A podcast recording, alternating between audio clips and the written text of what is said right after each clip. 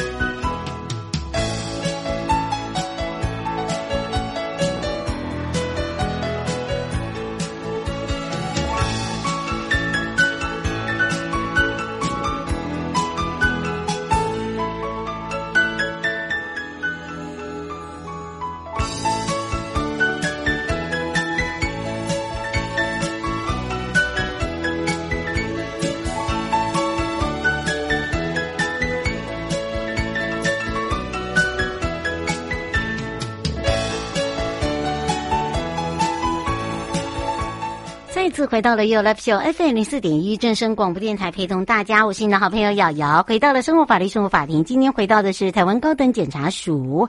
那么今天回陪伴大家的呢，也是林彦良检察官要聊到的是诈欺犯罪趋势与新时代打诈策略哦。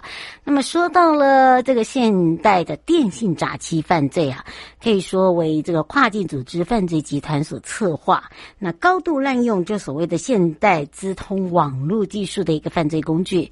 如果说不集中检警的一个调查资源破解里面的资通网络犯罪。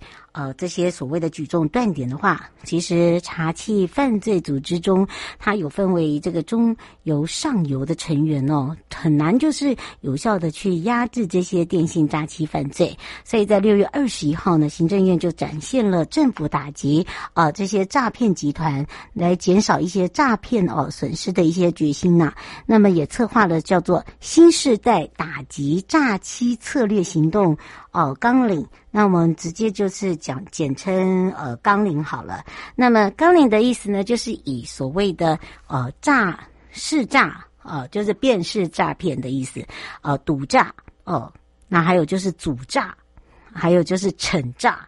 好，这用这个四大面向。那么这四大面向呢，用跨部会的方式来做一个合作机制。法务部呢，就为侦查打击面向的一个主办机关。那么再由台湾高等检察署呢，来建构专责的查缉跟督导中心。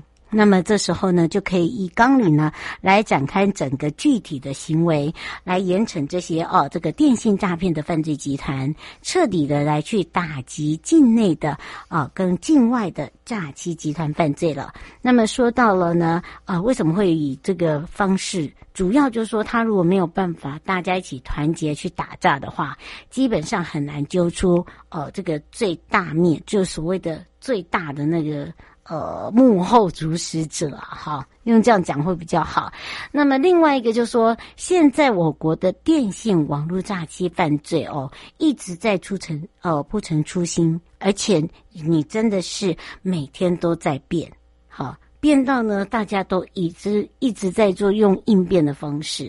那么所以呢，我们希望大家也可以全民参与了解现在的方式，包含了现在他们的一些最新的诈骗手法。哦，那这这些诈骗手法呢，是让我们大家呢有一些呃，就算你没碰到，你有听过，哈、人家常常在讲说有听有常常在听，听听听听听，虽然有时候还是会忘记了，或者是说因为碰到而紧张了，但是当你冷静下来，诶，在这三秒钟里面，你会发现它好像是诈骗哦，这样子的话，你是不是就被呃这个很多的呃这个一瞬间。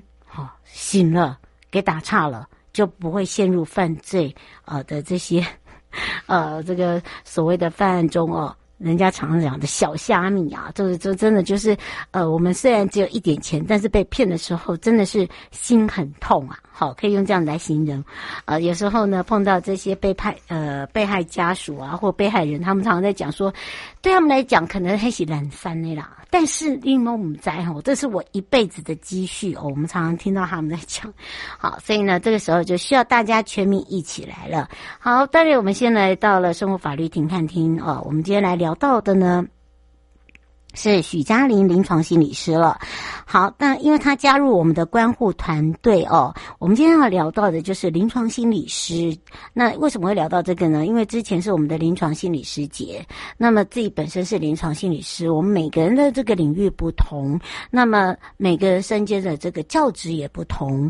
那么今天要聊到的就是会呃，这个让大家认识他们。那许嘉玲她自己本身呢，是在一百零九年的时候呢，就加入我们的关护团队，呃，过去呢在精神科服务的他，呃，基本上他是面对的是失智啊、中风等病患，所以一直在医院工作的一段时间，就是要给自己一个突破的机会。那他转换这个跑道，到了这个高雄地检哦，那他就把这个工作的场域原本是。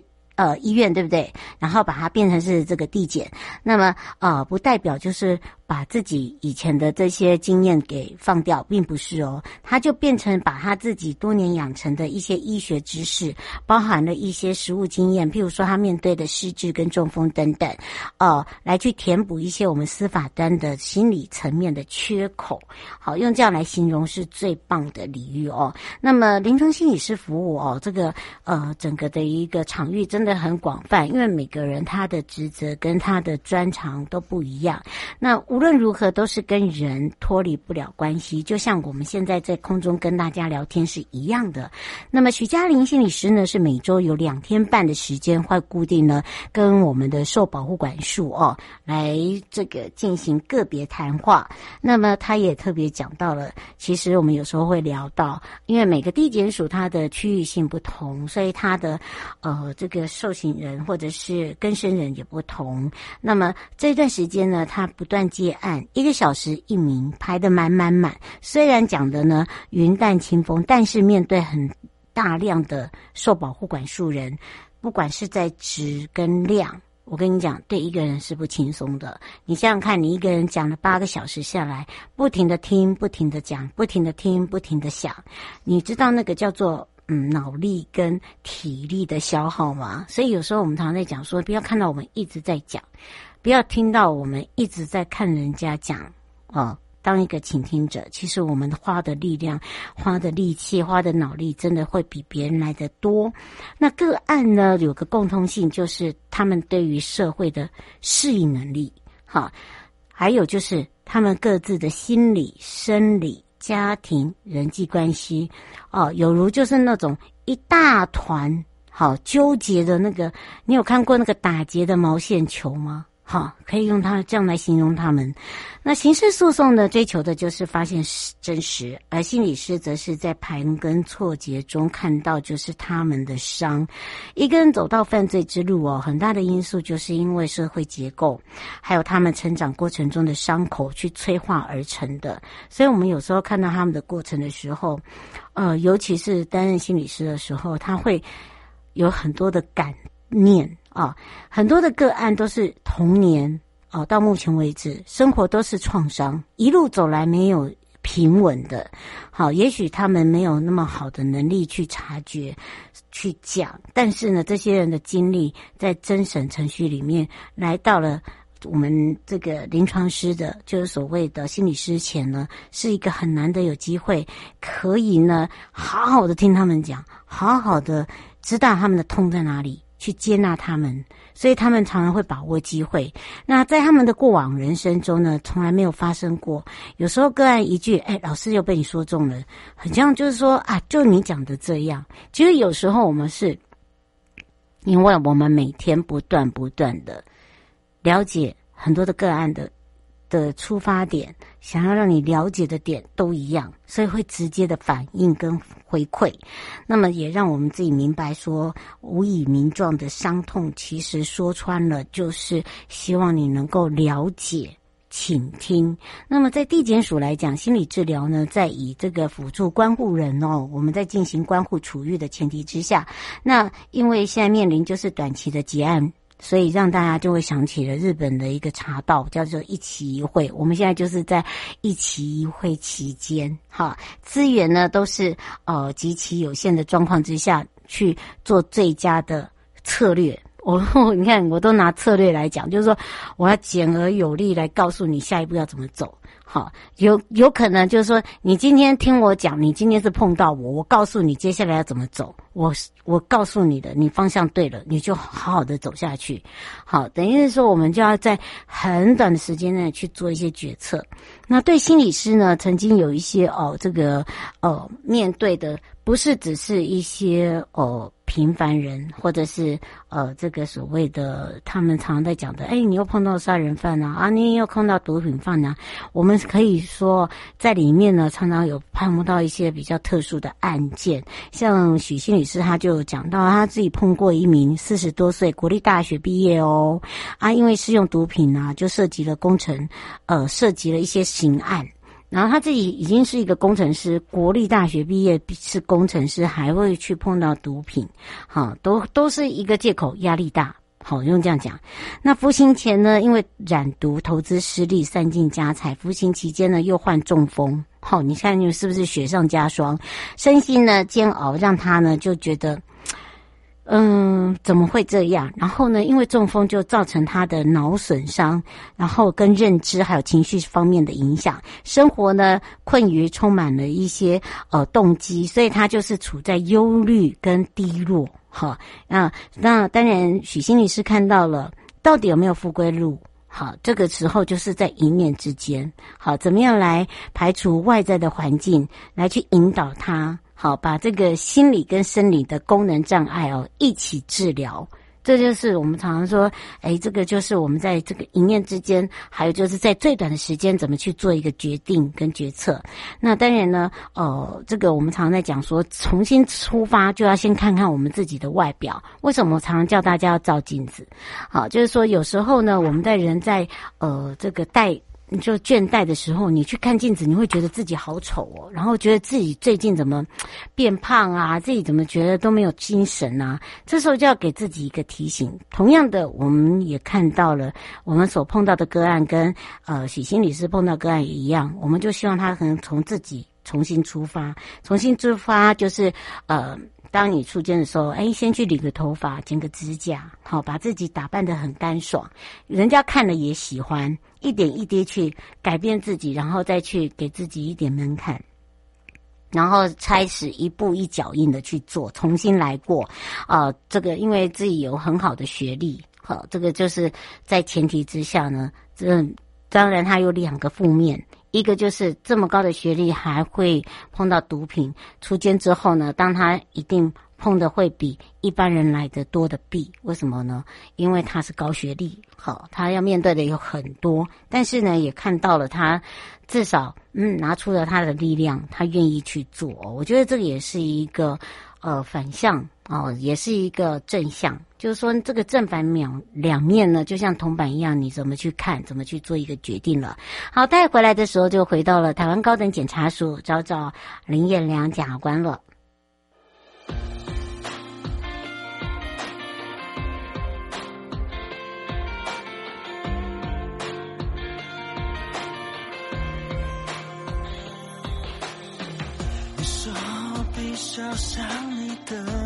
朋友总听你诉说你和他的沉默，我说我比较像你的哆啦 A 梦，你的问题比他凶还多。那个谁又怎样把你心伤透？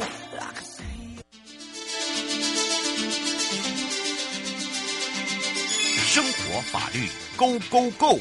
你我生活的好伙伴，我是你的好朋友我是你的好朋友瑶瑶，再度回到了 You Live Show FM 零四点一正声广播电台，陪同大家回到了台湾高等检察署林彦良检察官时间，也讲到了我们要聊到是诈欺犯罪趋势跟新时代的打诈策略哦。那么相对之下呢，我们也把现代的电信诈欺犯罪呢，呃，这个均为跨境的一个组织犯罪集团所策划。那么当然，我们也讲到了，我们用跨部会的方式筹备跟筹划了新时代打击犯罪策略。行动纲领哦，那么说到纲领，哎呀，有这个市诈、赌诈、阻诈跟惩诈哦，大家会想说怎么那么绕舌啊？好的，这么绕舌之余，就要交给这个彦良检察官，我们要开放零二三七二九二零，让全省各地的好朋友来跟彦良检察官打个招呼，哈喽，哈喽。然后您好，各位听众朋友，大家好，我是林彦良。是，是我们在讲到这个国内的这个电信网络诈欺犯跟国外不大同哦。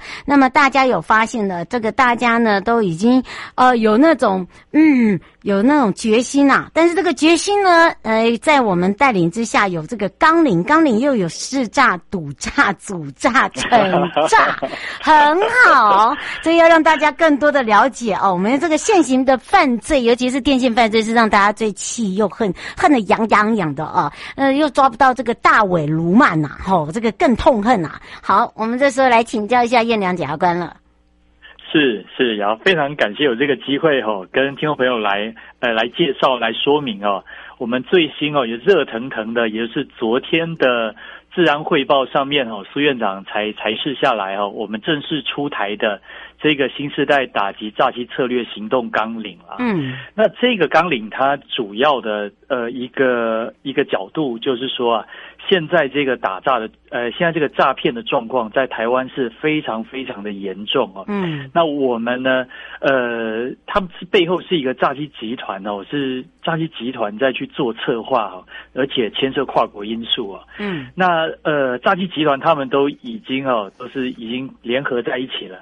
那我们我们整个行政院各机关啦。似乎也应该组成我们的国家队哦，好好来对峙这样的犯罪。嗯，刚才瑶瑶您说到这个识诈、赌诈、主诈、惩诈，这个比较拗口啦。真的，那我们简、嗯、简单来理解了哦。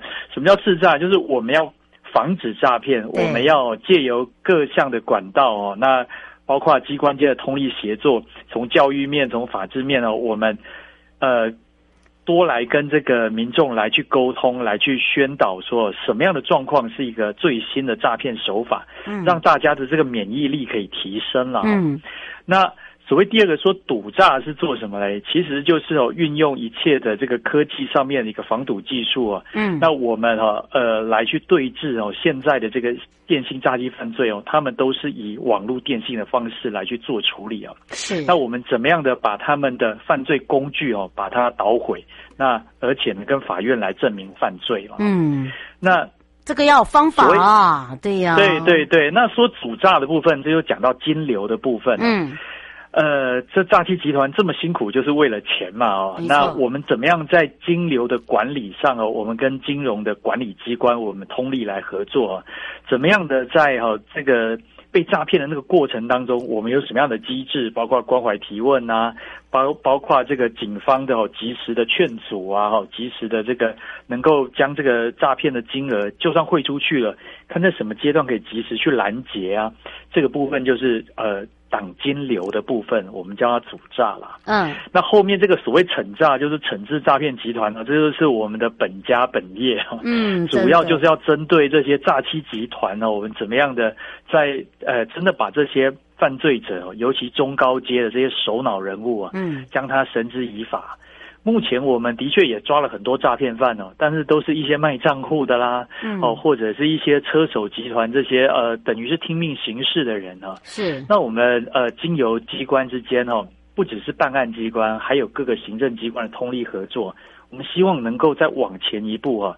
真正去把这些源头啊，这些像就是癌细胞的源头一样的这这个整个毒瘤把它摘掉，啊，嗯，这个是我们整个纲领上面大家共同的一个期许跟想望。嗯，是这样子的状况。不过倒是哦，就是可以来请教燕良检察官啦。其实很多人都会说，呃，是国内的这个诈骗集团哦，其实有一些这个手法，可以可以说每天都在换新。啊，就是我们我们当然也有方法，好，这个上有对策，下有政策，然后上面现上有政策，下有对策。他们说哦，现在就是这个你追我也追，但是呢，就是看大家呢，呃，这个所应该是说，我们常常在讲说，很像我们在竞竞赛一样，对啊，怎么样？但是呢，在竞赛的配合中呢，我们的民众也要跟得上脚步啊，是吧？